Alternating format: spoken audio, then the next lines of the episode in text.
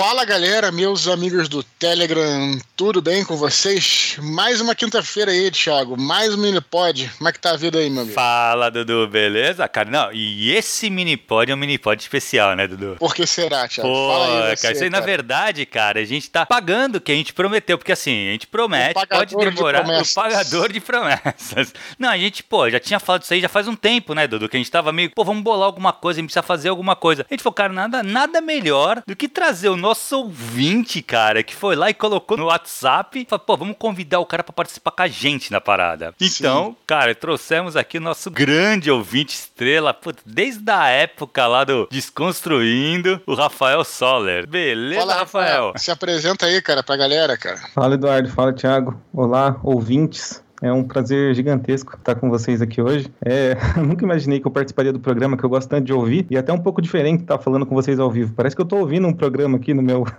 no meu Telegram, mas eu estou falando com vocês, então tá, tá, diferente isso. Inclusive, já peço perdão antecipado aí por qualquer canelada, hein?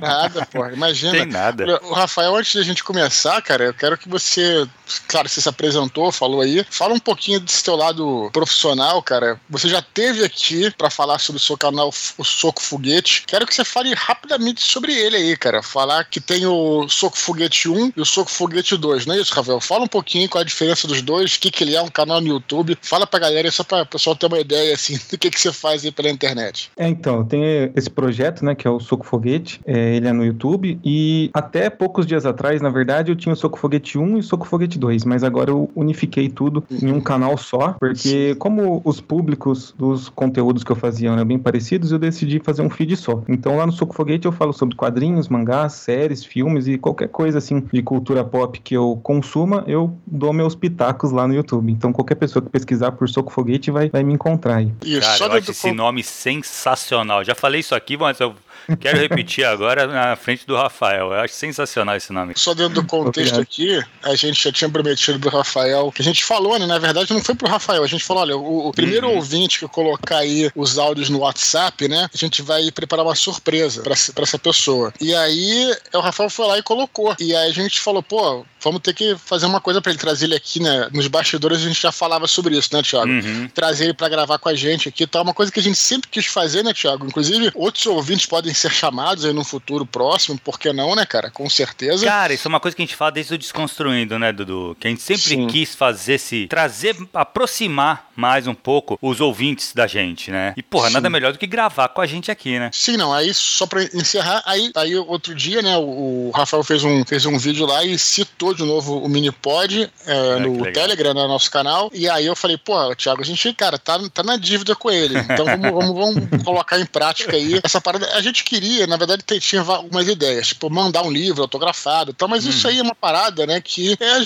a gente já faz, assim, eu já autografo livros quando eu vou nas, é, na, nas sessões de autógrafo e tal. E o que, que a gente pode fazer bem diferente aqui hum. é, para prestigiar os leitores e agora em especial Rafael. Então acho essa ideia de chamar ele para gravar mini pod com a gente foi bacana e estamos felizes de que você tá aí, Rafael, com a gente aí, cara. Pô, tô muito feliz de estar aqui também e eu gostaria só de deixar claro que eu não fiquei fazendo jabá para ganhar prêmio. Hein? Fiz jabá porque a confraria do Telegram aqui merece. Ah, mas, é por isso, mas é por isso que você foi chamado, cara. Na verdade Exatamente, é isso. Exatamente, é isso mesmo. Não é? A gente percebe, a gente percebe quando tem malandriço. Apesar de que no nosso canal não tem esse tipo de coisa, não né? Não tem, cara. A gente sempre fala, né, Dudu? A gente conseguiu realmente Sim. reunir uma galera em volta da gente assim, que é muito, cara, é muito padrão, cara. É Sim. muito difícil a gente encontrar alguém que seja um pouco mais assim e tal. Cara, eu não vejo aqui nesse pessoal do Telegram, cara. É, uhum. E é raro isso, né? É bem raro. Tiago, você queria falar mais alguma coisa sobre o Rafael aí, cara, que você tava falando nos bastidores? Então, ah, vou falar. Então, cara, não, então, eu, tô, eu queria falar, cara, que eu lembro uhum. de ler o teu nome, que a gente não sabia nem como é que pronunciava o teu nome no Desconstruindo. Que a uhum. gente comentou e eu acho que tu deu um toque de como é que pronunciava, né? Cara, é muito tempo que tu acompanha, né, cara? E a gente acompanha também. Porque assim, os comentários do. No, no, no Desconstruindo, né, Dudu? A gente tinha a suíte lá que a gente lia os comentários. E ali Isso. a gente não lia todos os comentários. Comentários. A gente realmente selecionava os que tinham mais material para ser ver, né? discutido. Né? É, que tinha mais a ver sim, e o que tinha mais material para trazer para discussão. Porque na realidade nem todos eram para ser lidos, porque a gente Exato. lia, na verdade, os comentários do blog. Exato. E muitos que comentavam não queriam necessariamente, não, uhum.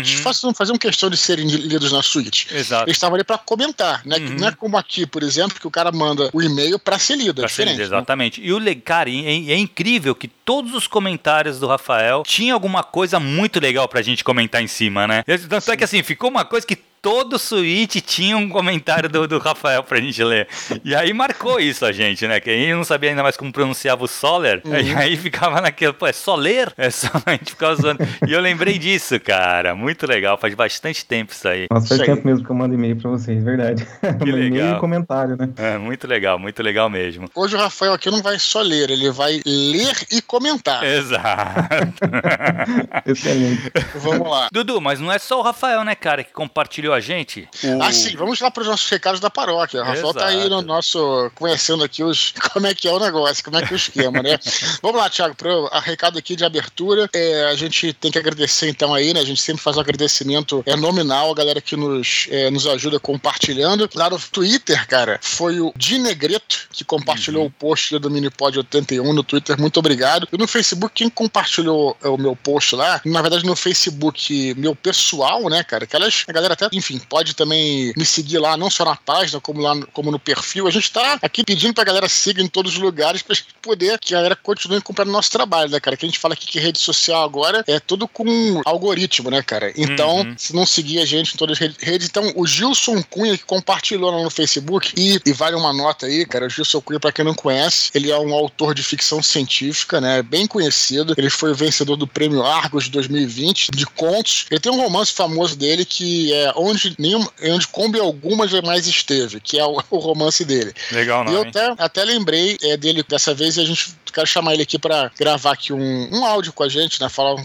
um pouco sobre ficção científica, que é um, um, um, gênero de literatura, Thiago, que no Brasil tem muita coisa de ficção científica. Só que a galera conhece pouco, né? Uhum. Ainda é uma coisa meio de fandom, assim Sim. e tal, né, cara? Tirando lá, o, é, enfim, os maiores e tal, é, é, tem, é, é pouco conhecido, mas tem muita coisa sendo produzida. Então fica aí então o nosso agradecimento aí ao Di Negreto e ao Gilson Cunha, né, Thiago? Muito legal, cara. Cara, a gente tem ainda algumas perguntas, né, cara, pro pessoal que eu acho que é importante é, pra, pra. Na verdade, sim, é, é, é pra guiar a gente, pra gente saber mais ou menos o que, que a galera prefere, né, Dudu? Sim, vamos aproveitar aqui, galera, pra já falar com, a, com, o pessoal aí. E tem duas coisas que a gente queria saber de vocês. Vocês podem até mandar. Isso pode mandar pelas redes porque isso é só uma, uma pergunta e uma resposta rápida, né? Sim, sim. Vocês podem mandar pelas redes sociais, não vai ser necessariamente lindo aqui. Ou pode mandar por e-mail clicando aí na, no, né, no, no link do e-mail e tal. A gente quer saber duas coisas. Primeiro, a gente quer saber que horas vocês querem que a gente publique o Minipod. Geralmente, eu publico lá pela quinta, é, é, as quintas-feiras lá pelas 9 horas da manhã, né? Uhum. Tem gente que prefere antes. Eu até gostaria de publicar é, bem cedo, tipo 5 da manhã, pra galera sair pro trabalho, às vezes já com mini pode. Mas também tem gente que não gosta porque vai apitar lá no celular, o cara pode acordar e o cara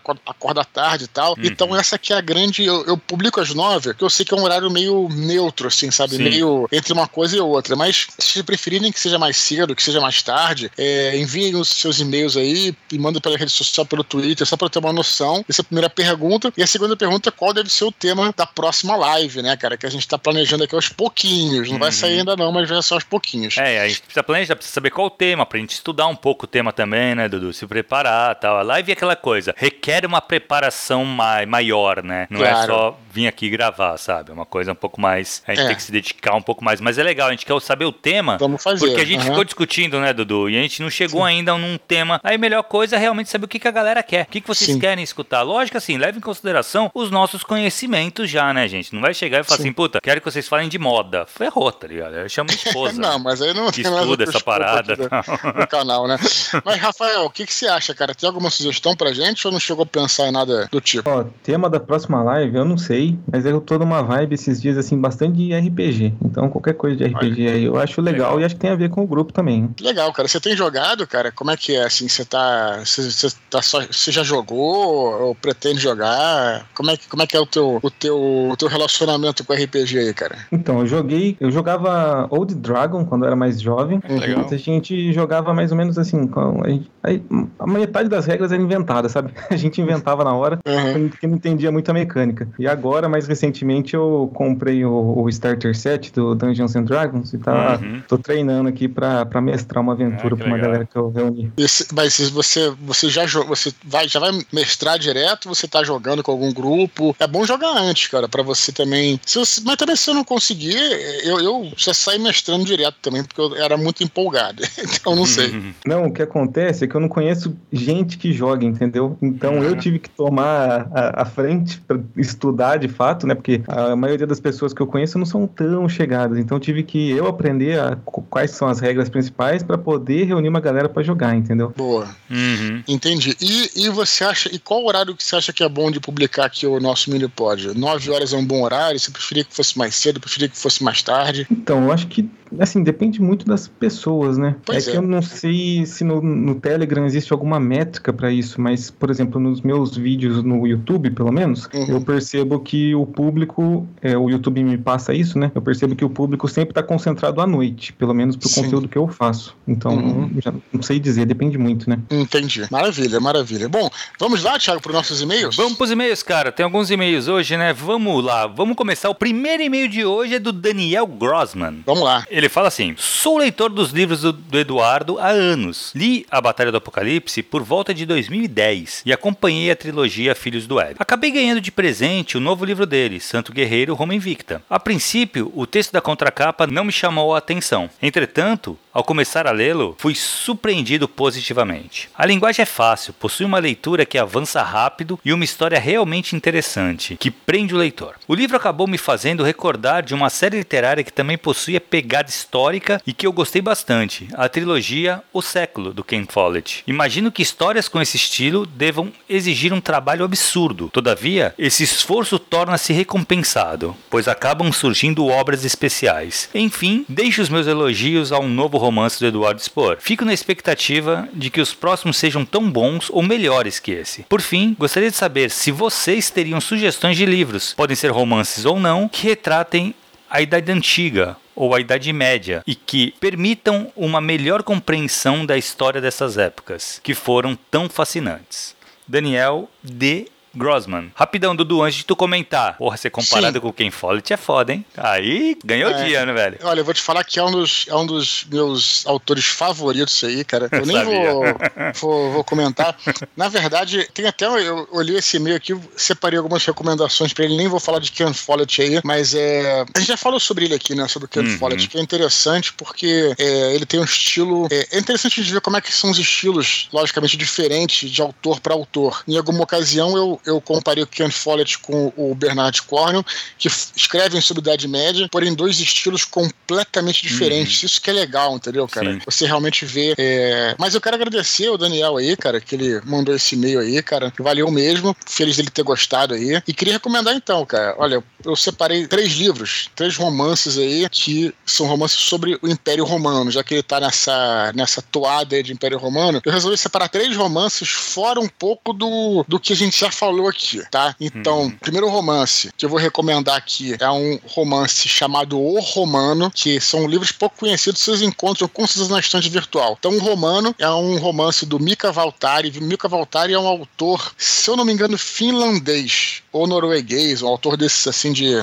do, dos países lá da, da, Escandinávia, uma parada dessa. Cara, ele, ele, ele escreveu um livro antes que eu até li e é bem mais fraco que esse, engraçado. O primeiro não é tão bom. O primeiro, primeiro livro é dessa série se chama O Segredo do Reino. É um livro que fala sobre um cara que tá lá na Palestina na época de Cristo tal. Não é tão bom, mas, cara, o romano, esse, é, é, o Mika Valtari, ele é mais conhecido, na verdade, por um outro livro chamado O Egípcio, que ele faz vários romances históricos e tal. Mas o romano é excelente, cara. É um livro excelente, conta a história de um, de um garoto, né? Desde do, é, é, um romance de formação aí, de novo, sabe? que a gente falou uhum, da outra vez, né? Exato. Romance de formação que começa um menino é, novo, né? E vai até ele, né, na hora que ele tá até a morte dele, cara. Muito bem feito. Se passa na época do reinado de Nero. E é um livro que começa assim, meio que despretensioso, contando a história de um, de um romano comum, comum, né, cara? Na verdade, ele é um cara rico e tal, mas era de um. E aí, você não tá muito ligado assim na parte política, vamos dizer assim e tal. E até que tem uma hora lá pelo meio do livro que ele começa a conhecer o Nero e tem aquele episódio do grande incêndio de Roma, sabe, Thiago?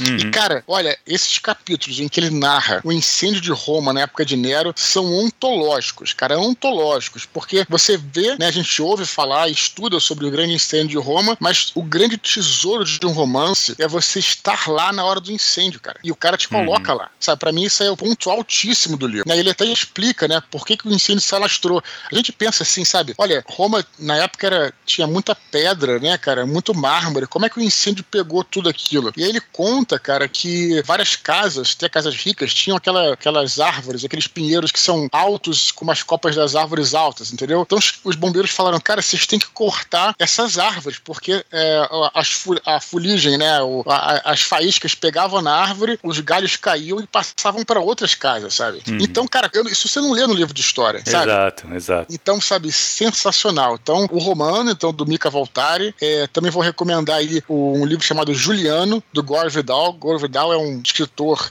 de romance histórico, um escritor, assim, tipo, excepcional. O romance mais famoso dele é Criação, né, que fala sobre os persas, eu acho que seria gostar. E, ele, e, e o Juliano é, foi um imperador que ele é, já na época em que Roma já era cristã, ele tentou voltar ao paganismo, né? Então uhum. também um romance excelente, né? Fica aí Juliano, Gore Vidal, Gore Vidal de novo, um cara é, famosíssimo. E também vou recomendar um outro livro do Robert Harris. Robert Harris também é um autor famoso e que ele escreveu vários livros. Ele escreveu um sobre Roma antiga que se chama Pompeia. Nesse esse livro ele nem é tão, vamos dizer assim, tão bom o livro, mas é, o que eu achei legal desse livro é que ele é, sai um pouco do lugar comum de sempre falar sobre um soldado, sempre falar sobre um político e conta a história de um funcionário de aqueduto, sabe? Que ele começa a detectar que a água vai ficando estranha, porque o Vesúvio, né, já ia soltando lá as suas fuligens lá para e começou a contaminar os tanques dos peixes e tal. Então um livro curto que conta a história de um funcionário de um aqueduto. Por isso que eu achei maneiro, que saiu um pouquinho assim da, do lugar comum. Uhum. Então fica aí as dicas aí pro Daniel, o Romano, Mika Valtari, Juliano do Gore Vidal e Pompeia do Robert Harris. Fica aí excelentes romances sobre a Roma antiga. Você, nós vamos primeiro pro Rafael aí. Rafael, o uhum. que, que, você, que, que você fala aí pra gente, cara? Bom, eu primeiro quero falar que eu já anotei aqui as suas três recomendações, porque pelas descrições elas parecem ser muito boas, então já vou anotar aqui para uhum. pôr na, na fila de leitura. Uhum. E eu separei aqui é, dois livros que são de não ficção sobre a Idade Média, tá? Uhum. É, eu fiquei pensando em livros de ficção que eu li assim, que retratassem a época, né, para uma melhor compreensão, eu não, não achei nenhum,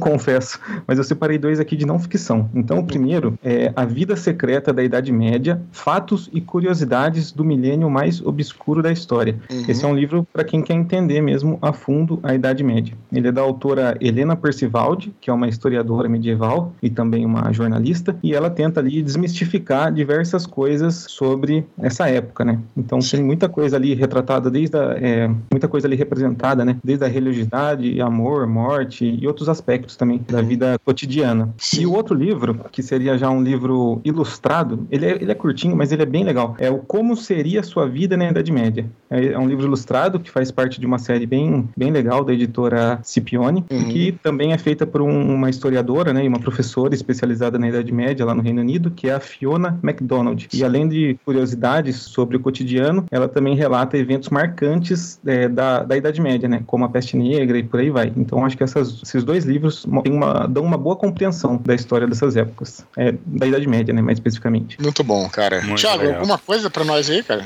Cara, eu separei alguns livros também, mas aí eu vou lá pra minha área um pouco, que é a Grécia, né? Que é que eu gosto eu Já sei qual que você vai falar. Da literatura vai. grega. O primeiro, eu acho que é assim, é um clássico dos clássicos, tá? É a primeira obra, assim, que, que a gente tem na literatura, né? Lógico, não é a primeira, porque a gente já sabe que, que o Gilgamesh veio antes e tal, e tem, hoje já tem bastante conteúdo do Gilgamesh pra gente ter uma epopeia, mas a Ilíada de Homero, ela é essencial para quem quer estudar o mundo antigo. Pelo que me pareceu aí, no caso caso do Daniel, ele quer livros para conhecer um pouco mais a, a Idade Antiga, né? Uhum. E eu acho que a Ilíada é essencial para isso, porque ali tu vai ver alguns, é, em, em, alguns detalhes, tu vê alguns costumes da época também. Por mais que tenha aquela coisa dele ser em, em verso tal, mas cara, procura a tradução que saiu pela Penguin do Frederico Lourenço, que é um, um português a leitura é muito tranquila, cara. Assim, uhum. você lê como se parece prosa. Isso tá? que eu ia falar, Tiago, porque dá um medo, né, cara, quando a gente fala de É, não, então, não, tem algumas, tem algumas, tem alguns tradutores que é um pouco mais complicado, uhum. tá? Mas, assim, o, o Frederico Lourenço, ele, cara, ele deixa muito parecido com prosa. É poesia ainda, é verso, mas ele consegue, ele, ele, ele consegue dar essa, essa leveza na leitura, sabe? Você vai lendo, uhum. você pega o ritmo, vai que vai, cara. Parece que você tá lendo uma, uma prosa mesmo. E Sim. vale a pena. Então, esse aí saiu pela Penguin. Outros livros, agora um pouco mais leve, Neves. Uhum. Canção de Troia, que é da Colin McCullum alguma coisa assim que se pronuncia, mas procurei a canção de Troia. Esse é o melhor livro em prosa que eu já li que conta a grande história de Troia, né? A, a, a Ilíada, ela conta um período muito curto da guerra. É o final da guerra. Uhum. Essa não, ela conta todo o arco de Troia. Então, uhum. desde o Aquiles não querendo ir pra guerra, a mãe dele escondendo é ele. É moderno, não, ele. romance moderno, não tem nada de antigo, né? Não, não, não, não, é, é, é moderno. A autora uhum. é de agora, tal. Sim. De agora, de agora eu não sei, acho que é dos anos no, no 80, 90, é, alguma coisa assim. Whatever, mas né? aqui é. Mas super, super tranquilo, cara. Ela tem uma... Esse livro é muito bom, eu eu acho muito legal. Foi o primeiro livro que eu li assim, que ele é feito em primeira pessoa e cada capítulo é um personagem comentando. Uhum. Que para mim é o único defeito do livro é esse também, afinal, né? Mas assim, mas não, não, não é um defeito. Vale a, não desmerece, né? Não desmerece, que é o quê? Porque a, a, voz parece a mesma sempre, por mais que mude o personagem. Sim. Então ela tinha que criar é, vozes tem, diferentes, né? Tem livros, só fazendo parênteses aqui, né? Uhum. É, tem livros que são. Você no final acaba não gostando, mas valem a pena ler por vários sim, motivos, sim, né? No meu caso, né, eu, eu tenho um livro que, que eu lembro claramente, eu achei assim, eu não gostei da conclusão, mas eu sempre lembro, não vou dizer com carinho, mas com é, satisfação de ter lido esse livro, que é O Cavalo de Troia, um livro polêmico pra caramba, né, uhum. né, cara? Então, assim, é um livro lá que vocês sabem, né? É um livro até famoso, que é a história de um cara que eles, eles é, constroem a máquina do tempo e voltam na época de Cristo, né, uhum. né? Pra ver Cristo lá e tal. Assim, tipo, a conclusão da história, assim, que o, a teoria que JJ Benítez coloca lá, uhum. eu achei assim, galhofada.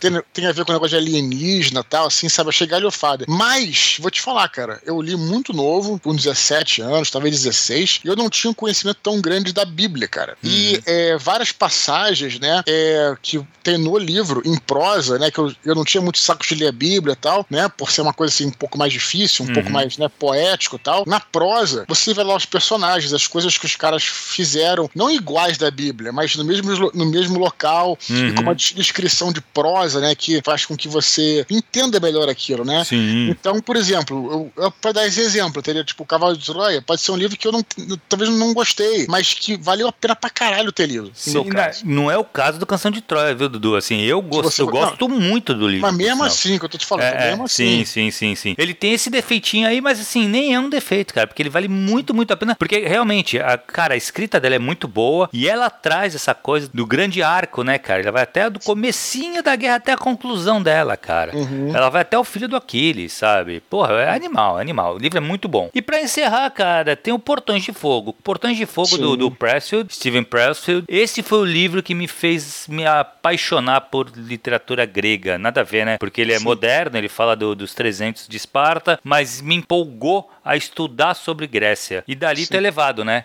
O legal de tu estudar é isso, conforme você vai estudando, você vai descobrindo outras coisas. Então eu fui uhum. regredindo, né? Eu fui caindo cada vez mais para longe no, no, no, tempo, né? Então eu comecei Sim. lá com os espartanos, eu fui um pouco mais para trás, e aí eu cheguei na, na, na, na, mitologia. Aí eu cheguei em Troia, cheguei na Ilíada, e ali foi onde eu me encontrei mesmo, né? Sim. Você sabe que eu tenho umas críticas sobre esse livro, né, Thiago? Eu sei, eu sei. Mas é interessante que eu consigo olhar esse livro e entender as minhas críticas, sabe, cara? Uhum. E não chegar a dizer que o livro é ruim, porque não é, não é essa questão. Né? Muito pelo contrário contrário. Eu observei, né, cara, assim, que eu sou um, cara que eu, aquela coisa, eu gosto de livros que me fazem é, que são imersivos, assim. Não que esse não seja, mas eu até tava para fazer um áudio sobre isso, mas como eu não tô conseguindo fazer o áudio durante a semana, eu vou até comentar sobre isso aqui, que é a chamada localização, assim, no seguinte sentido, né? O Portões de Fogo, ele tem umas descrições mais secas, né? Uhum. É um livro um pouquinho mais seco em descrições e tal. Tem gente que adora, acha excelente, porque mexe com a imaginação e tal. Agora, eu, né, é, quando, por exemplo, começa um, começa um diálogo e tal, eu sinto necessidade logo depois o autor posicionar e dizer onde é que esses personagens estão, o cenário. Para mim, isso é, uhum. é, para mim particularmente, isso é essencial, porque senão eu vou imaginar eles num lugar, é, tipo num, num teatro tudo escuro, você tá entendendo, cara? Sem, sem ter um cenário, eu preciso de alguma, de alguma coisa uhum. que me faça entender onde eles estão. E tem alguns livros, um deles é esse, mas isso não é uma coisa ruim, tá? Que não trabalham bem essa localização, é uma opção do autor. Uhum. Mas eu diria que a sua prosa, para quem tá escutando aqui, ficaria mais mais imersiva se você trabalhasse isso. Por isso que no começo, né, antigamente, é, quando eu comecei a escrever, eu quase não começava escrevendo, a, a escrever diálogo, né, começava, nunca começava com travessão, começava com, né, dizendo onde é que os caras estavam tal. Hoje em dia eu já consigo começar com travessão, mas eu acho importante logo depois, ou mesmo entre travessões, falar onde é que os caras estão, localizar, estão, os pessoal, localizar os personagens, né? Uhum. Então eu vejo, essa é a minha crítica, nem é uma crítica, Thiago, sabia? É assim, é uma, é uma, é uma, é uma coisa assim, pessoal, uma coisa de gosto é, pessoal. Exatamente, né? Então, uhum. Então saibam quem vai ler esse Portões de Fogo, primeiro que é um excelente livro, mas é, que tem, tem essa ele questão. Tem umas sacadas ele é mais, maravilhosas, ele é mais cru, né? Ele é mais cru, né? Sim, sim. Assim. E ele tem umas sacadas maravilhosas. O personagem principal lá, o principal não, né? O, o mentor dele, caralho, é muito bom, cara, muito bom. E o foda, cara, assim, que eu vejo desse livro, que tem aquele bagulho de, de estudo, estudo do medo. Eles estudavam o que causava medo no adversário. Cara, o Agog, tá? Sobretudo a formação do... É outro livro que tem a coisa da formação, né? De você Sim. pegar criança e transformar num adulto. É, é bom demais. Rafael, algum comentário aí sobre o que a gente falou, cara? Nossa, eu por um momento esqueci que eu tava gravando aqui junto. É tão legal ficar ouvindo vocês conversando sobre o livro. Você pode interromper a gente aí, cara. Porque... Qualquer momento. Sei. É porque esses livros, eu até eu tô com vergonha aqui, mas todos esses livros recomendados eu não li nenhum. Então eu tava fazendo uma lista aqui do que eu preciso ler para tirar o atraso, entendeu? Mas que você tava falando da ambientação, assim, da localização, é, eu acho isso fundamental também, porque assim, eu tenho déficit de atenção. Então, às vezes, o, o, autor ele não especifica bem assim que ele mudou um cenário, os personagens às vezes mudam de cenário e não tá bem descrito, às vezes eu me perco, eu fico, ué, mas o personagem tava lá atrás, agora já tá uhum. aqui, fico imaginando uma coisa meio genérica. Então, isso é realmente muito importante mesmo para um livro. Eu não sei se eu tenho déficit de atenção, mas eu tenho uma dificuldade também de, de me localizar, entendeu, cara? Eu, sei lá, perco um pouco a, o interesse ali pela coisa, então, para mim, eu preciso de, né, é, dessa, de ter uma localização aí. Eu tava reparando, lendo as crônicas saxônicas do, do Bernard Cornwell, né? Que eu li uns dois por ano, assim, ainda falta alguns pra eu terminar os 13, né? Que são uns 15, daqui a uns 15 anos tu acaba, né? Ah, é, eu vou lendo os dois por ano, assim. E aí eu tava reparando nesse último que eu li, que eu nem lembro qual foi o nome, tava, e que realmente ele faz sempre isso, né, cara? Ele sempre, ele sempre localiza e tal. E, cara, isso chega a ser mágico, porque eu olhando, vendo a série, né? A série, na verdade, eu já tinha lido uns quatro livros quando, eu, quando eu comecei a ver a série série, que é o Last Kingdom, né? Uhum. O Último uhum. Reino. Cara, realmente você, né, consegue. Era aquilo que eu tinha imaginado. Então, pô, o cara acertou em cheio. Muito legal mesmo, cara. Legal. Então é isso. E não precisa ser longo, entendeu? Uhum. É só você colocar ali, volta e meia, uma descrição. Bom, vamos lá. Rafael agora, valeu o próximo e-mail, né? Próximo e-mail aqui é do Rubens Pinheiro. Ele diz o seguinte: É engraçado como as coisas surgem na hora exata em que a gente procura. Estou escrevendo um novo livro e buscando fazer algo obscuro e cinzento, misturando terror psicológico com uma certa pegada de ação. O minipod sobre folk horror, portanto, me ajudou bastante, pois eu nem sabia que existia um gênero específico que englobasse esses temas. Minha obra fala sobre isolamento, seitas pagãs e lugares distantes da estrutura urbana, elementos típicos do folk terror, mas estou tendo dificuldades em largar a parte fantástica, que acaba diluindo toda a ambientação construída e fica parecendo que são dois enredos diferentes. Se não for pedir muito, gostaria que vocês pudessem dar uma lida assim que eu escrever um pouco mais da metade e dessem um parecer geral sobre o potencial da obra. Deixe uma sugestão para o Minipod: como escrever uma sinopse de um livro sem entregar todos os pontos pontos nem ficar vago demais. É uma dificuldade que eu tenho cada vez que alguém me pergunta sobre o que é o meu romance. Abraços, Rubens Pinheiro. Beleza, então eu primeiramente vou passar pro Thiago Cabelo e saber o seguinte: olha, ele fala aqui. Gostaria que lesse e desse um parecer. Para isso, oficina literária, Thiago. Como é que funciona o jabá aí? Cara, você fala hum. muito do teu curso, mas tem que sim, voltar sim, a falar sim. sobre. Hoje eu, eu, te liguei mais cedo aí, você falou: olha, eu tô trabalhando aqui num parecer de uma leitura crítica. Tá bombando Isso. Cara, tá, tava. Tava fazendo uma leitura final pra entregar o parecer pra um, pra um, pra um autor do, do livro dele. E, cara, assim, eu tô com leituras críticas até o topo, cara. Eu tô. Eu tô com pelo menos mais dois livros para ler e uhum. tem mais um entrando. Então, assim, eu tô jogando um pouco mais para frente. Então, eu tô pedindo um prazo um pouco maior pra Sim. galera para poder. Mas, assim, cara, realmente, acabou o livro. Quer mandar, quer ter uma, uma o que eu faço, né? O, o, o, é importante a gente falar o que é a leitura crítica, né? A leitura Sim. crítica é uma leitura atenta, de fato. Então, eu vou pegar o seu livro, eu vou ler. e nessa leitura, eu não vou estar tá lendo como só como um leitor comum. Eu vou estar tá lendo já pensando todo no, do, da estrutura, se está funcionando, as curvas dos personagens, se eles estão avançando. E aí, ao final da leitura, eu elaboro um parecer, que é realmente é um texto ali, explicando tudo que eu acho que tem de positivo, que pode melhorar no livro, dou algumas sugestões e algumas indicações, né? Acabo concluindo incluindo, sempre dando algumas indicações, ó, faz isso, então, ó, puta, tá legal o teu livro, só dá uma retrabalhada nisso aqui, pode procurar. Quando o livro já tá bem legal, redondinho para ser mandado para editora, eu passo algumas dicas de algumas editoras que podem ser aceitem esse livro. Então, assim, basicamente é isso. E cara, e é... como é que o cara faz para entrar em contato contigo? Ele entra ou é, oficinaliteraria.com ou pode mandar um e-mail para mim, cara, thiagocabelo@gmail.com ou thiagocabelo@oficinaliteraria.com. Beleza, então essa Beleza? dúvida dele, essa dúvida dele matamos aí, essa, essa dúvida que ele perguntou, duas coisas que ele fala aqui. Hum. Então ele fala aqui sobre é, é que ele está construindo um livro uhum. em que tenha terror, né, cara, isolamento, setas pagãs, lugares distantes e tal, mas que tem também uma pegada fantástica. Isso aí é difícil mesmo, cara, porque é a famosa história, né, Thiago, Thiago e Rafael, né? Você vê, por exemplo, é a dificuldade que a gente tem ao jogar RPG em Raveloft, por exemplo, né? Uhum. Quando a gente joga um RPG, Raveloft, que é uma, um cenário de D&D, precisou baixar muito a bola dos personagens para que gerasse terror, porque quando começa a entrar uhum. a parte fantástica, personagens que têm poderes é, mágicos, enfim, ou que é um guerreiro que tem uma arma mágica tal, pô, fica é, é, mais difícil você simular esse terror. Geralmente o, o, terror é melhor simulado quando os personagens estão mais vulneráveis possíveis. Exato. Então você realmente misturar fantasia com terror, né? É claro que não é possível, mas assim, é bem mais difícil, né, cara? As histórias mais realistas em que os personagens são comuns, né? E entram numa uma jornada horrorosa, essas são mais assustadoras, eu diria assim, né, uhum. né, cara? Então, isso de fato acontece, assim, uma coisa que ele tem que ficar observando. E ele pergunta aqui, né, como é que faz para escrever uma sinopse sem entregar os pontos, né, cara? Cara, é... eu acho que você deve pensar em algo que, bom, que não tem spoiler, né, cara, mas que instigue ali um pouco o leitor, né, que fale pelo menos do começo ali da história e o que, que um pouco ele vai encontrar, sem enganar o leitor, eu acho isso importante também. Uhum. Tem sinopse que enganam o leitor, mas eu também não sei se eu teria uma fórmula mágica, porque eu também tenho muita dificuldade para escrever aqueles, aqueles textos que ficam na contracapa dos meus livros, que também Sim. tem que ter essa pegada. Eu que escrevo e, cara, eu também tenho uma bela de uma dificuldade, então não é uma coisa fácil, não, cara. O que, que vocês acham? Pô, sabe o que eu ia te falar, Dudu? Rapidão, eu acho que o ideal para escrever, que nem tu é o, o, autor do livro, tu escrever essa contracapa, eu acho que seria melhor alguém de fora, não? É, na verdade. Porque tu tá muito envolvido, né? É, é, seria melhor em tese, né? Seria melhor. É, é mas... de alguém que faça uma leitura, sabe? Que lê, que lê o livro e fala, pô, esse livro fala disso e disso e disso. Porque tu tá tudo na tua cabeça, né, cara? Então, assim, muitas coisas é importante pra tu ali. E começa que eu acho bem difícil mesmo. Esse tipo de coisa, assim, de fazer uma coisa reduzida, você pensar em você pegar uma ideia. Eu acho que essa galera que consegue ser sucinto, né, cara? Consegue, uhum. em poucas palavras, falar muito. Caraca, eu pago um pau do caramba, cara. Porque eu sou péssimo com isso. Rafael, um comentário aí, cara? Eu achei interessante aqui do e-mail dele que ele falou, né, que ele, essa questão da parte fantástica diluir a ambientação. E daí eu fiquei pensando a respeito disso. Ele falou que tá escrevendo um folk horror. Eu acho que, que assim, eu não tenho nenhum conhecimento técnico, né, mas eu vou dar meus pitacos aqui, né?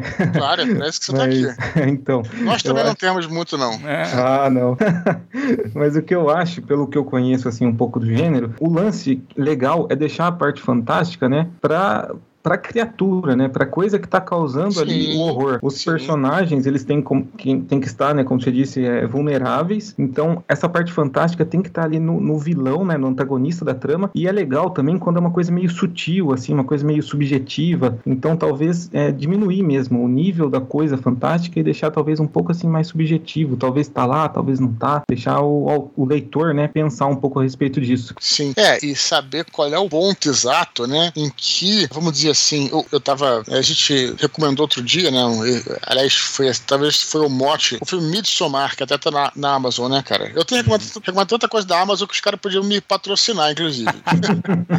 Pô, toda vez eu tô recomendando as paradas da Amazon. Mas aí, cara, é interessante que o filme, ele. Se você colocar, vamos dizer assim, um ponto é de quebra. O que, que é o ponto de quebra? Aquela hora que o personagem vê o horror, né? No, no uhum. Midsommar não tem nada de fantástico, não tem nenhum monstro e tal. É uma coisa de, né, de, de suspense, com seitos e tal. Mas se você colocar esse ponto de quebra no começo, acabou a tua história, né? Porque uhum. ou o cara sai correndo, ou o cara morre, ou o cara faz. Então, então você tem que saber o ponto exato, né? Pra você colocar aquela hora em que, ah, realmente viu o cara morto ali, então os caras estão matando geral, então temos que sair correndo, uhum. entendeu? Então uhum. tem que ser. Também não pode ser lá pro final. Então, realmente tem essa. Enfim, o roteiro do horror tem, tem que ter essa, né? A, hora uhum. certa de, de aparecer o, o horroroso, vamos colocar assim, seja um monstro, uhum. seja ali aquela confirmação de que você está num lugar perigoso, vamos botar uhum. dessa maneira, né? É então, interessante aí. Cara, fazer um contraponto então aqui, Dudu, fazer uma, uma claro. propaganda pra Netflix também. É, eu tô assistindo, cara, comecei a assistir ontem, então não posso nem falar muito, mas tá puxando um pouco pra, essa, pra esse folk terror, que é o Arquivo 81, já escutou falar? Já, cara, é bom, cara. Cara, eu fiz só o primeiro episódio e gostei bastante. Eu assisti, eu assisti Assistiu tudo? E aí, eu assisti curtiu? entre sexta e sábado passado, eu assisti tudo, inclusive fazer um jabá aqui também, ó.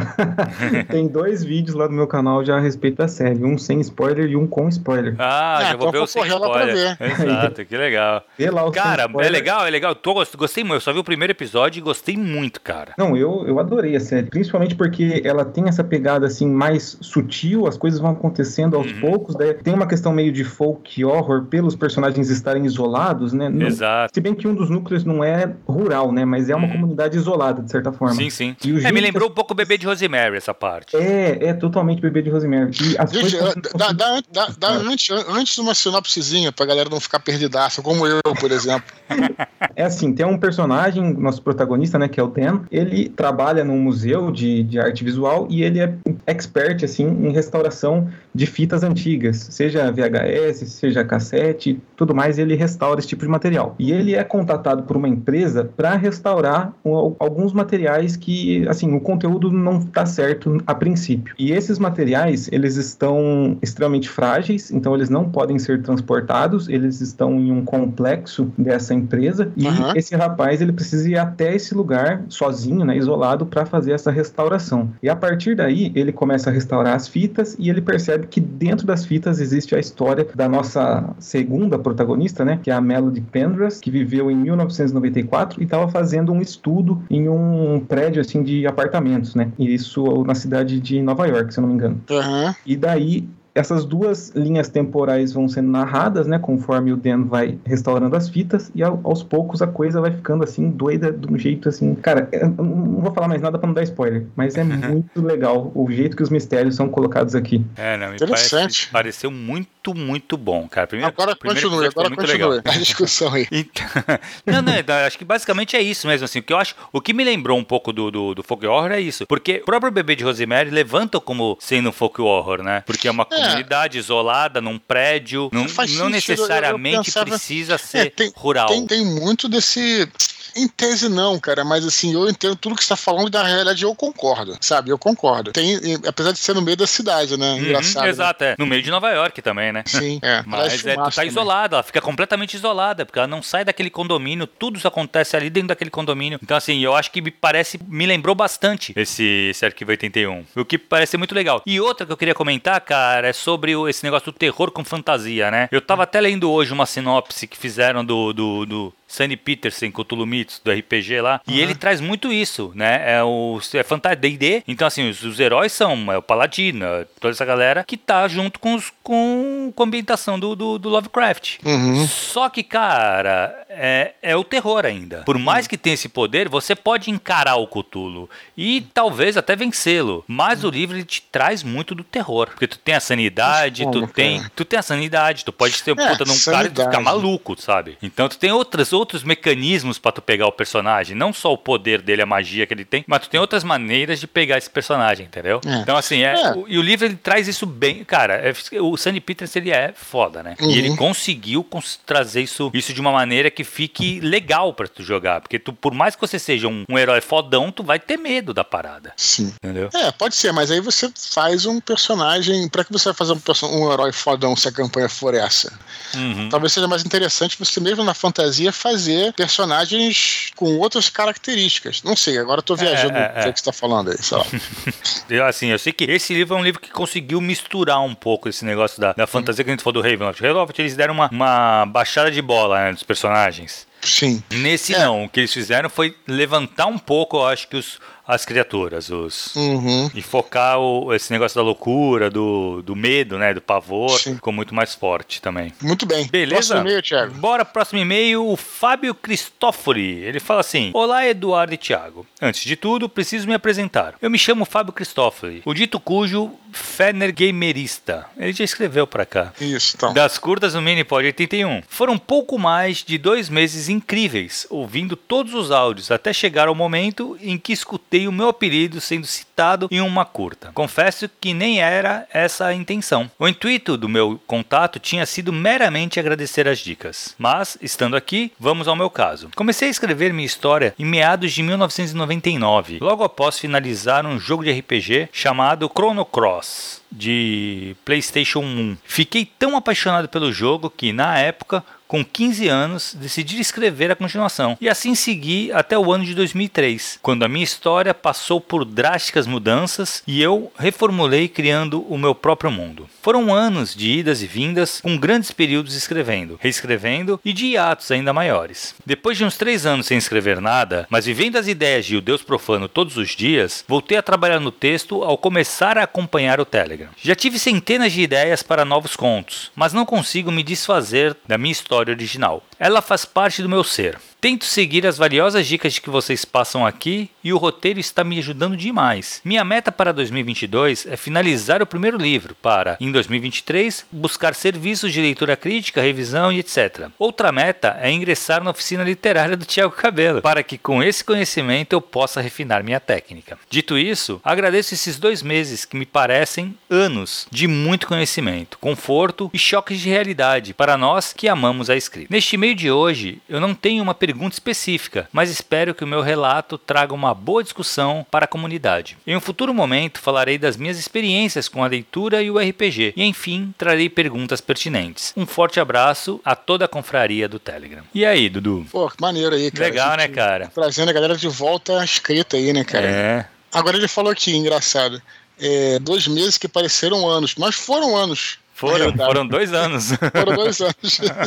É muito bom, cara, muito bom. Mas legal, cara. Ele também fala aqui que ele tinha uma história que veio, né, de um jogo, né, cara. Uhum. Eu queria comentar só o seguinte: como é que é importante, né, cara, e a gente não deve se furtar a fazer isso, especialmente para quem tá começando, da gente trabalhar essas. Hoje tem um nome que é fanfic, né, cara? Uhum. Assim, às vezes tem gente que fala, pô, eu não vou escrever nesse universo que já existe porque eu não vou conseguir publicar depois. Claro que não vai. Quer dizer, vai de forma forma de fã, né? Sem fins lucrativos, se você quiser. Uhum. Mas claro, só que isso, cara, eu penso assim, muitas vezes as pessoas começam a escrever a primeira história e acham que aquela história, que não é o caso aqui do Fábio, né? Acham que aquela história vai ser a história da vida delas, né, cara? Eles nunca vão poder escrever mais nada. Exato. E aí o Fábio mostrou, assim como eu, na verdade, que também comecei a escrever, nem existia esse nome, mas eu escrevi histórias no, no caderno no universo do Star Wars, por exemplo, sabe? Uhum. Eu escrevi histórias, já falei várias vezes, né, que a primeira, o primeiro conto que eu escrevi no universo da tetralogia biografia era a biografia do Ablon, que era o personagem de RPG lá do White Wolf, né? Da, do mundo uhum. das trevas e tal. Depois, quando eu tive que reescrever o conto e mudei, tirei todas as coisas que eram Tirar ligadas ao White Wolf e aí, aí, criei nessas lacunas coisas novas, né, cara? Uhum. Tudo bem. Então, só queria destacar essa importância, assim, de você, quando você tá começando, brincar um pouco com a escrita. Se você não tiver prática, você não vai chegar nunca a algo razoável. Uhum. Você tem que praticar muito, tem que errar muito, entendeu, cara? Exato. E, pô, que legal. Tem várias histórias de pessoas, né? Se eu não me engano, foi o Tons de Cinza. Aliás, a galera vai até zoar aí, mas. É... 50 tons de cinza. Tons de Cinza começou como uma fanfic de Crepúsculo, olha só. Isso. Imagina isso. Por mais que você zoe os Tons de Cinza, foi um sucesso mundial, cara, planetário, uhum, cara. Exato. De novo, começou com uma, com uma fanfic de Crepúsculo, aí parece que ela tirou tudo que tinha a ver com Crepúsculo, aí publicou na, eu acho que foi pela Amazon, coisa assim, aí independente, sabe? Tipo, beleza, pode até, de novo, pode até zoar, mas vejam a, o, a, o case de sucesso, entendeu? É, e o alcance que essa mulher teve. Você claro, pode não gostar, mas muita gente gostou. Pô, quanta gente começou a escrever fanfic de Harry Potter e depois virou escritor. É isso, né, é, exato. Fala, Rafael, o que, que você comentar aí, cara? É, eu acho, eu ia, eu ia citar, inclusive, essa questão do, dos 50 tons de cinza, que é interessante essa questão de você fazer uma fanfic e depois expandir, né, pro seu próprio universo. Então, eu ia citar essa obra também, e é aquela coisa, né, o texto que você está escrevendo ali, você tem que pensar que não vai ser a obra da sua vida, né, você pode encarar isso também como um exercício, né, de, uhum. de escrita. Sim, é, não fique apegado, né, a, a esse negócio, e depois agora é que eu vi, né, que ele foi escrevendo várias coisas e depois ele observou que aprendeu, aprendeu, vamos dizer, entre aspas, aqui com a gente, pelo que eu entendi do e-mail dele, do, do Fábio, né, que ele entendeu a importância de fazer um roteiro e esse roteiro uhum. tá ajudando ele a. E, cara, foi comigo que aconteceu também a mesma coisa, né? Eu também tentei escrever Batalha, que nem tinha esse nome, lá a gente tinha nome nenhum, né? Várias vezes, as pessoas às vezes me perguntam por que, que eu coloquei que o Batalha tem aquela, aquele, aquela estrutura de flashbacks, né? Tem uma linha principal e vários flashbacks, tipo Highlander, né? Uhum. Eu tentei fazer de, de ordem, de forma cronológica, e não estava dando certo, tinha que escrever muita coisa. Até você chegar ao fim do mundo, quer dizer, do começo ao fim do mundo, olha só. Aí depois eu entendi que não vou mostrar apenas as coisas que interessam para essa uhum. linha da história, entendeu? Então, legal que o Fábio, né, Tiago, tá. Conseguiu entender isso já, né? Na verdade, tá... assim, uma coisa que eu, que eu achei legal do e-mail dele, cara, que, ele, me, que achei legal e me preocupou um pouco, foi quando ele fala da. que ele fala que essa história tá dentro dele, sabe? Ele não conseguiu escrever outros contos. Uhum. Às vezes, por mais que você tenha aquela história como a, a história que você quer contar agora, Sim. às vezes é importante você partir para alguns contos, dar uma pausa, dar um espera um pouco aqui essa história para treinar e depois você volta para ela, entendeu? Então assim, aqui a gente tava falando, muitas vezes você vai ter que escrever sem o objetivo de publicar, e sim com o uhum. objetivo de exercício. Uhum. E isso é muito importante para você refinar a tua, a tua voz, né? Isso é, é muito cada cada autor tem uma voz. É. é legal você escrever muito, muito, muito, muito, muito, muito para você encontrar essa sua voz. E aí sim, se você tem essa história como a história que você acha que vai ser a grande história que você tem a contar, é legal que você vá para ela preparado. Boa, então, Thiago. escreve alguns contos antes, sabe? Joga na mão do pessoal, assim, de leitor beta, pra ver o que eles acham. E aí tu vai refinando a, su a sua voz, a sua, a sua técnica de escrita, né? E, cara, se você quiser fazer o curso, vai ser um prazer para mim tê-lo na segunda turma, cara. Já estamos, uhum. vamos abrir a inscrição. É, não demore, né, Thiago? Não demore, não demore. Ele falou que ele agradece, né, pelo, pelo, pelos dois meses que pareceram anos de conhecimento e realmente tem que ressaltar aqui que a nossa confraria do Telegram é muito importante para fomentar essa, talvez uma cena mesmo, né, de novos autores, porque eu sei que tem muita gente que está aqui focado em escrever, talvez para um dia tentar ser publicado. Então acho isso muito legal. É realmente um mérito de vocês dois fazerem esse trabalho e até eu mesmo já estou me arriscando aqui a escrever umas coisinhas. Que legal. Tô terminando um conto aqui, vamos ver se vai dar certo. que legal, que legal. Excelente. Beleza, cara. Vamos para as curtinhas então, gente? Vamos lá. Primeira curta de hoje, Fernando Raposo pergunta: O que vale mais? Um livro morno com final épico ou uma trama daquelas com final aquém do esperado? Pois é, esse essa curta dele aí foi motivada por um tweet que eu fiz sobre Cobra Kai, quarta temporada. Vocês viram? Já chegaram a ver? Vi, vi. Não, ainda não vi. não, viu, não viu nada ainda, o, o Rafael? Cara, Cara, minha, a minha esposa, ela assiste, ela fala que eu tenho que assistir, mas eu ainda não parei nem pra ver nada. Nunca, nunca assisti um episódio da série, mas eu, eu tava na lista aqui. Cara, não deu é tempo. muito legal, cara. É muito legal, Rafael. E dá, e dá pra ver rápido, né? É, é falaram que é meio curtinho os episódios, né? Isso. Eu não vou nem, não vou nem entrar em detalhes aqui pra não dar nenhum spoiler, né? Mas o que eu falei no tweet, lá no, no, nesse tweet que eu mandei lá no, no Twitter, foi que a quarta temporada foi uma temporada morna com um final épico né, cara? Uhum, então você fica uhum. com vontade de, de, de, ver o resto, né, cara? Uhum. Mas o que eu ia comentar, também tentando não dar spoiler aqui, é que, na verdade, cara, o que eu achei é uma coisa que eu não sei se é bem um erro, assim, mas que é uma coisa que, não, que é bem criticada, que é o chamado é, roteiro conveniente, né, cara? Parece que os caras escrevem roteiro de trás para frente. Isso não é um problema em si, não é um problema, mas quando eu sei que as coisas que acontecem, elas só acontecem para fazer sentido no final. Uhum. Isso também foi muito muito criticado no Game of Thrones. Eu acho que a penúltima temporada teve bastante isso, que os caras queriam que tivesse todo mundo no final, né? Acho que a, acho que a penúltima temporada. Thiago vai saber mais que, que, é, um, que é um conhecedor e hate de Game of Thrones. no final, do, no final da, da, da, penúltima temporada, eles queriam colocar todos os caras ali naquela muralha de gelo, né? Na, na, no final do gelo lá, para que um dragão morresse e para que outro dragão virasse um zumbi, sabe? Uhum. E aí tu vê, cara, que as paradas que acontecem é assim, o que, o que, deveria ser, como na vida real, deveria ser uma parada natural. As coisas acontecem e vão levar aquilo. Mas parece que tudo que aconteceu um pouco forçado para levar aquele final. Vocês estão entendendo? Tô, tô, sim, sim, sim, sim, Então, mesma coisa no Cobra Kai. Cobra Kai acontecem várias coisas no meio da temporada que você não entende. Você fica, pô, por que, que esse cara fez isso, cara? Por que, que no final tem um porquê, mas não uhum. soa tão natural, entendeu? Pra uhum. chegar lá. Parece que estão forçando e aí fica sem o sabor no meio, no, no meio da, no meio da temporada fica um pouquinho sem sabor pra no final fazer sentido, entendeu? Mas Sim. poderia ser mais bem feito, poderia, poderia fluir mais como água, entendeu, cara? O uhum. que, que, você acha, Thiago? Consegue comentar sem dar spoiler? Cara, na verdade eu não vou, eu não vou, eu não vou me pegar por aí não, cara. Eu vou pegar mais o comentário que ele fez direto, assim. Se o, o se o livro morno com final épico ou o final, isso me fez pensar um pouco mais sobre o final e eu dei uma estudada sobre finais, né? Uhum. No ano passado, por conta do curso até. Uhum. Eu fui buscar um pouco sobre finais e como, como é que se tem, o que, que é um bom final, o que, que é um final mais ou menos. Cara, eu acho que assim, e, o, e a explicação que eu peguei, que eu achei mais correta, mais que tem mais a ver, é que só existe um final possível pro livro. Hum. E isso é muito interessante você passar para pensar por aí. De por certo, quê? de certo, de certo. Porque tudo que você escreveu tem que caminhar para aquele final. Se você uhum. tivesse feito diferente no livro, o final seria outro, entendeu? O final ele nada mais é do que uma consequência uhum. do que foi feito durante o livro, do, das Sim. decisões que o protagonista tomou, de tudo o, o livro foi guiou para aquele momento. E não você criar um final. O final não se cria. O final ele está sendo criado conforme você está escrevendo o livro. Então só existe um final possível. Agora, se esse final é épico e o livro é morto retorno, tu tem que ver o que, que aconteceu. Uhum. Entendeu? Eu acho que. Eu entendo o que tu falou, Dudu, e eu acho que o erro tá aí. Quando você tem essa ideia, né?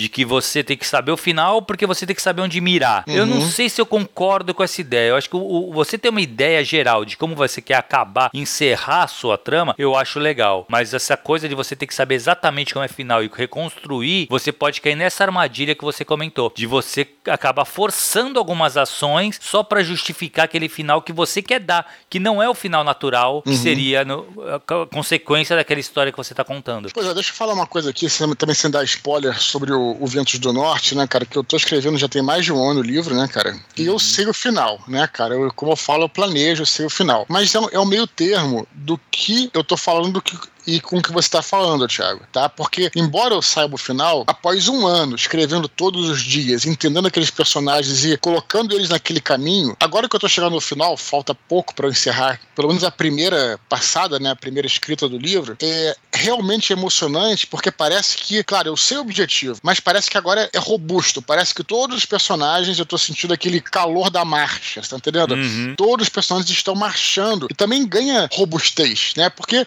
o roteiro tem lá uma coisa que está dizendo mais ou menos como é que vai ser o final. Agora eu sei detalhadamente como é que vai ser o final, uhum. como é que uhum. cada um vai falar, como é que cada um vai. É como se todos estivessem convergindo, uhum. né, para uma, pra uma grande batalha. Que não vai pra ser necessariamente uma, uma, batalha, mas para aquele grande momento, para a grande noite, entendeu, cara? Uhum. De estreia, de estreia, né? Sim. Do final. Mas vocês entenderam, né? A grande noite do evento, entendeu, cara? Uhum. Então, apesar de eu saber o final, eu, é isso aí também. Realmente eles estão, eles não, não poderiam, né? Eles estão marchando para aquilo. Então isso realmente acontece. Mas para acontecer isso, eu também acho, Thiago, que é importante você levar o trabalho de escrita a sério, né? E você também tá envolvido com aquilo, né? Sim. É, se escrever todo dia, né? Ou pelo menos quase todo dia, tá envolvido com aquele processo. E claro, se você escreve uma vez aqui, outra vez daqui a um mês e tal, você não vai ter essa. Você vai se perder no meio do caminho, né, cara? Claro. Também claro. tem isso, né? Não, e outra coisa, se você não conseguir escrever todo dia, você tem que pelo menos pensar, trabalhar. Manter esse, um ritmo, vamos manter dizer assim. esse ritmo, exatamente. Você tem que estar envolvido. Isso. Senão você se desgruda, né, daquela. Aí acabou, aí não volta mais. Rafael, algum comentário aí, cara? Não, tava, tava ouvindo aqui de novo e me esqueci que eu tava gravando. Mas realmente, essa questão que o final ele precisa ser o resultado, né, de tudo que foi feito, tem que ser uma coisa orgânica, é realmente muito importante para uma obra, né? Porque senão fica uma coisa forçada, né? Dá pra você ver que foi o, o roteirista fazendo uma manobra ali para ele fazer o final que ele queria fazer. Exato. Como foi o exemplo ali do, do Game of Thrones, né? Que é uhum. a sexta e a sétima temporadas ali são bem sofríveis. Mas Ué, eu... tá comigo, rapaz.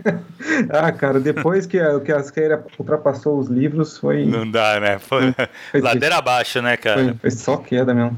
Mas eu queria só assim, só pra fechar aqui o Fernando Raposo. O que, que vocês ficam com mais gosto amargo na boca? Quando o livro inteiro é morno e o final é bom? Ou quando a trama é muito boa e o final é, é, é o ponto baixo? Cara, eu acho que me decepciona mais quando o final é ruim. Hum, interessante, hein? Porque eu já prefiro quando, quando o, a trama toda é boa e o final pode ser, ser mais ou menos assim, mas eu prefiro a, a, jornada, assim, sabe? Não, então, eu também, mas é que assim, se eu, se eu tô muito empolgado com isso, o livro é muito bom e o final daquela cagada, eu me decepciono. Agora, se o livro já é morno, se eu não tô trabalhando em cima do livro, se tô lendo só por prazer, eu nem vou conhecer o final, cara, porque eu vou largar antes. Entendi. Entendeu?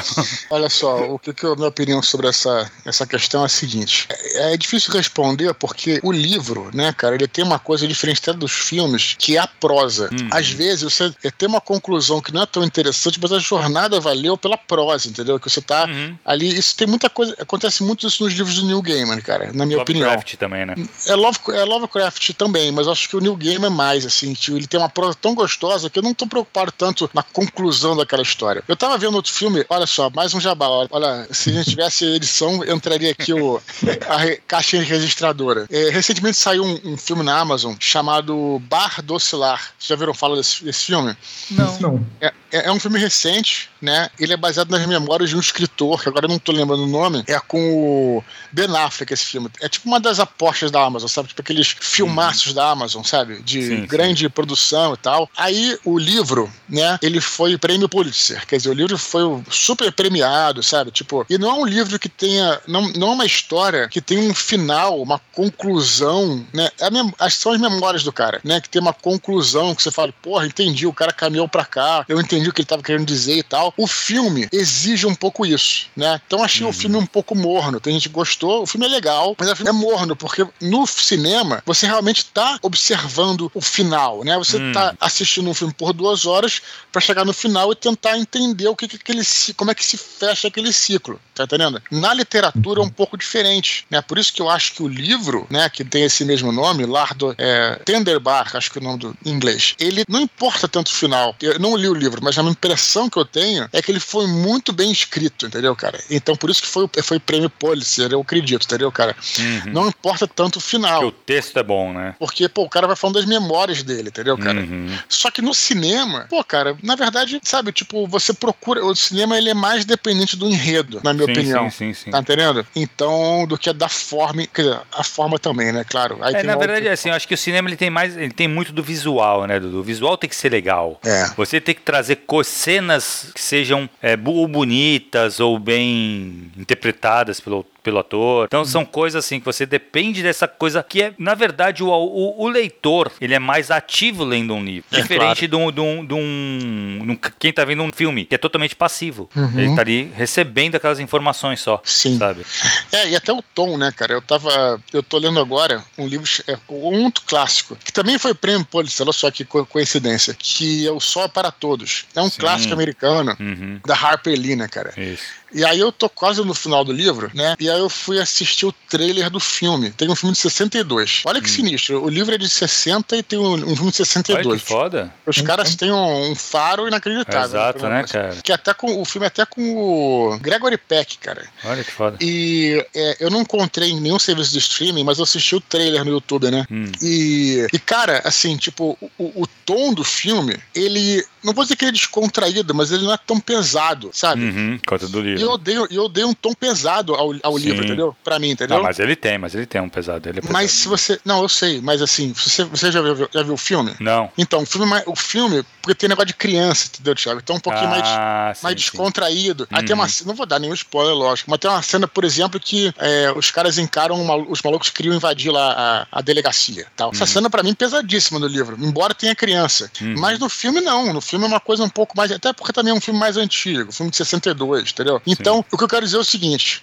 na, na literatura, além de tudo isso que você falou, tá? É, o leitor também dá o tom na história. Olha uhum. só como é que isso é in, interessante, né? Exatamente, também dá o tom. Exatamente. Então, é, é, a participação, é isso aí. É, é, é, o leitor, ele participa da história, né? Sim. Ele é a terceira via, assim, o cara que tá lendo, ele, tá, ele é o terceiro. É, na verdade, assim, tem o, o existe o autor, o livro e o leitor. Esses Sim. três montam essa história, né? Sim. Isso que é, que é, é interessante. O, eu lembrei também agora quando eu li é, Estação Carandiru. Já leu esse hum, do Drauzio já, Varela? Já. Que é um, é um livro que interessante. Ele conta histórias é, de quando ele era médico, né? Na, hum. No Carandiru. Então, assim, cara, quando eu li o livro, para mim era tudo assim na mais repleta tosquice, né, cara? Uhum. Então, pô, é, aí no filme, chega uma mulher lá que é namorada do cara, e é uma atriz famosa e bonita. Pô, eu, eu imaginava, porque ele, ele também conta com um tom tosco. Exato, eu imaginava um troço toscaço, sabe? Tipo assim, a mulher uhum. toda ferrada, tá entendendo? É. Então só lembrei mais desse, desse, só mais esse exemplo aí que eu achei interessante aí. Não, mas é verdade, mas é, é isso aí, é passar. O, o, filme ele passa pelo filtro de, do diretor, do câmera, tudo isso, né, cara? Uhum. Então tem vários filtros até chegar no, no, no, consumidor final que é a gente. Uhum. Hum. Rafael, Rafael, Rafael mais alguma coisa? Algum exemplo aí nesse sentido? Você também dá o tom ao, ao, livro que você lê, cara? Ah, com certeza, né? A gente sempre vai imaginando com base na, na nossa própria bagagem, né? De uhum. leitura, de vivência, tudo isso influencia ali na, é. na mensagem que a gente está recebendo, né? Uhum. Mas, e realmente, né? O, o filme ele já está pronto, mastigado pra gente. É claro que tem filmes mais subjetivos, né? Mas vocês entenderam sim, o que eu quis dizer. Sim. Uhum. Mas eu acho que é isso aí mesmo. O, o, livro ele dá essa liberdade, né? Para o leitor uhum. dar, colocar um pouco dele ali naquelas palavras. Né? Exato. É isso aí. Beleza, do próxima curtinha? Vamos lá. Matheus Pontes pede para que o Eduardo cite novamente os diferentes níveis de pesquisa que ele realiza antes de escrever um livro. O Matheus já chama esse esquema de método nivelado de pesquisa expor, né? Olha só. Ele falou que já viu, já viu falando, mas ele está tá trabalhando nisso agora. Ele pediu que você tá então você, você objetivo aqui, porque já não vou enrolar sim, muito, sim. né? Que nivelado, porque tem, o, tem os três níveis de pesquisa, né, uhum. né, que eu falo. Tem o primeiro nível, que é o nível superficial, né, que é a pesquisa que você faz pela internet, pela Wikipédia, né, porque as pessoas tendem muito a desprezar esse tipo de pesquisa, mas eu acho que é um excelente trampolim para você começar. Uhum. Você pode encontrar informações muito robustas, você vai encontrar informações que são duvidosas, mas você pelo menos encontra as fontes, né, de onde você Exato. vai procurar. Então, o primeiro nível de pesquisa na internet pode ser Wikipédia mesmo, o YouTube, coisa do tipo. Aí você vai para o segundo nível de pesquisa, que é a pesquisa nos livros, né, cara? Que quando eu falo pesquisa em livros, não é para ler um capítulo do livro ou para ler um artigo. É importante que você leia o livro inteiro, de cabo a rabo, porque isso tem uma diferença psicológica. Uhum. Na medida que você lê um livro, você se dedica a uma semana aquele livro, né? Que seja um livro documental ou que seja um livro um ficção, e aí você já você vai entrar naquele, naquele universo, entendeu, cara? Então, existe uma outra relação né, você ler um livro do que você escanear artigos na internet, né, cara? Então você precisa ler o livro uhum. inteiro. Esse é o segundo nível. E o terceiro nível de pesquisa é a pesquisa de campo. Se você puder fazer nos locais e tal. Muita gente não consegue fazer. Se você puder, é excelente. Se você não conseguir, você é, se vira com o que você tem, né, cara? É Google uhum. Street View, o que seja, né, cara? É tudo mais. Não, e hoje tem bastante. O Google Street View ajuda tem, bastante, né, cara? Tem, tem. Eu tive que, que fazer isso, né, cara? Porque com a pandemia eu tinha o, o plano de viajar para Alemanha Né, para pesquisar sobre o uhum. vento do norte. Não foi possível, mas a gente se vira, né, cara? Eu encontrei claro. vídeos de, de umas meninas lá que moram na Alemanha e foram no loca nos locais lá das ruínas que eu tava e brasileiras. Ai, então se você foda. você encontra também, né? Mas enfim, você se vira como você pode. Que legal. Esses são os Boa. três níveis aí. Vamos lá, então. Última curtinha, cara. Alexandre Falmon diz que leu Roma Invicta em 2021 e não vê a hora de comprar Ventos do Norte. Ele pergunta se o lançamento ocorrerá ainda em 2022. E aí, Dudu? Com certeza e muito provavelmente no primeiro semestre agora. Olha, é, mas é, não vai ser talvez lá no final do primeiro semestre ou no meio do ano, mas com certeza vai ser esse ano. Eu queria publicar em abril, né, cara? Mas o livro acabou se estendendo muito. E isso é excelente, cara, excelente, uhum. porque assim é, foi uma coisa meio que orgânica, né? Tava no, é, eu sempre seguindo o roteiro, mas os personagens começaram a interagir tão bem e viver aquela realidade. Você você vai colocando diálogo, você vai colocando reações, entendeu, cara? Então, e a trama vai ficando mais, mais né, engendrada, né? Então, é, o livro tá legal, cara. Vai ser maior do que o Home Invicta em termos de página, né? É mesmo? Que legal, então, cara. Vai ser bacana. Sai esse ano sim, com certeza. Beleza? Show de bola, cara. Então encerramos, né, cara? Mas antes de encerrar, cara, vamos agradecer a participação do nosso ouvinte, cara, estrela, Rafael Soller. Isso aí, microfone aberto, Rafael, pro seu jabá, as redes sociais, divulgações, Fala aí o que você quiser falar, agora o momento é seu. Pô, eu que agradeço aí mais uma vez o convite de vocês. Realmente foi uma honra participar desse programa que eu gosto tanto de ouvir aí nas quintas-feiras, né? Sem, sem faltar uma, é sempre na quinta-feira tem um programinha. Sim. E, cara, realmente foi um prazer estar aqui ouvindo tudo em primeira mão. Foi, foi uma experiência muito legal mesmo. E sobre o Jabá, é o Soco Foguete, né? Que é o meu canal no YouTube. E já que a gente entrou no assunto aqui do Arquivo 81, gostaria de ressaltar esses dois vídeos que tem lá no canal que acho que o pessoal aqui pode gostar uhum. sobre, sobre a série. Um é sem spoilers e outro é destrinchando ali a trama com, com tudo. Então tomem cuidado com o segundo vídeo. Que legal, eu vou ver já. Além do YouTube, Rafael, redes sociais. Você usa alguma? A galera te segue lá? Como é que faz? É, o, o Soco Foguete, né? Ele tá no Facebook e no Instagram. Só pesquisar Soco Foguete que vai achar. E no Twitter eu tenho lá o underline Rafael Soler, que eu falo sobre coisas mais pessoais, mas quem quiser conversar lá, tô lá também. Excelente. Espero que você volte aí algum dia né, Thiago? Vou só chamar. Não, com certeza, cara. Legal, muito, foi muito legal, cara, a tua participação. É, é, é, aquele negócio, é um negócio que a gente sempre quis fazer, né, Dudu? E, porra, é legal escutar ali a, a, a galera direto, né, falando com a gente aqui. Pô, vamos, precisamos fazer mais vezes isso, Dudu. Chamar isso. o Rafael mais vezes e chamar outros ouvintes também, né, cara? Claro, com certeza. Vamos fazer uma, um, um sorteio. legal a ideia, hein? Beleza, Dudu. Cara, então foi isso, cara. Só galera continua escrevendo para Lembrando que, cara, todos os e-mails são lidos. Pode ser que ele vá por curtinhas, mas todos os e-mails, tudo que vocês escreverem, a gente vai trazer aqui, vai ser discutido. Pode demorar, mas vai rolar, né, Thiago? Exato. Tem aquela filinha de e-mails, né, cara? Mas a gente tá, tá, tá dando sequência, cara. Uma coisa que nunca falhou o Minipod, cara. Então. Fel é, felizmente estamos com uma fila grande de e-mails, obrigado, mas garantimos aí que vamos ler todos, beleza? Legal. E se vocês estiverem escutando por outras mídias, como o WhatsApp aí que o Rafael Soller faz, é, acesse e confira o nosso canal do Telegram, t.me barra Eduardo. Fechou, Thiago? Beleza, Dudu. Então foi isso, cara. Mais um mini pod. Valeu, galera. Até a próxima. Valeu, pessoal. Até a próxima. Um grande abraço e tchau, tchau.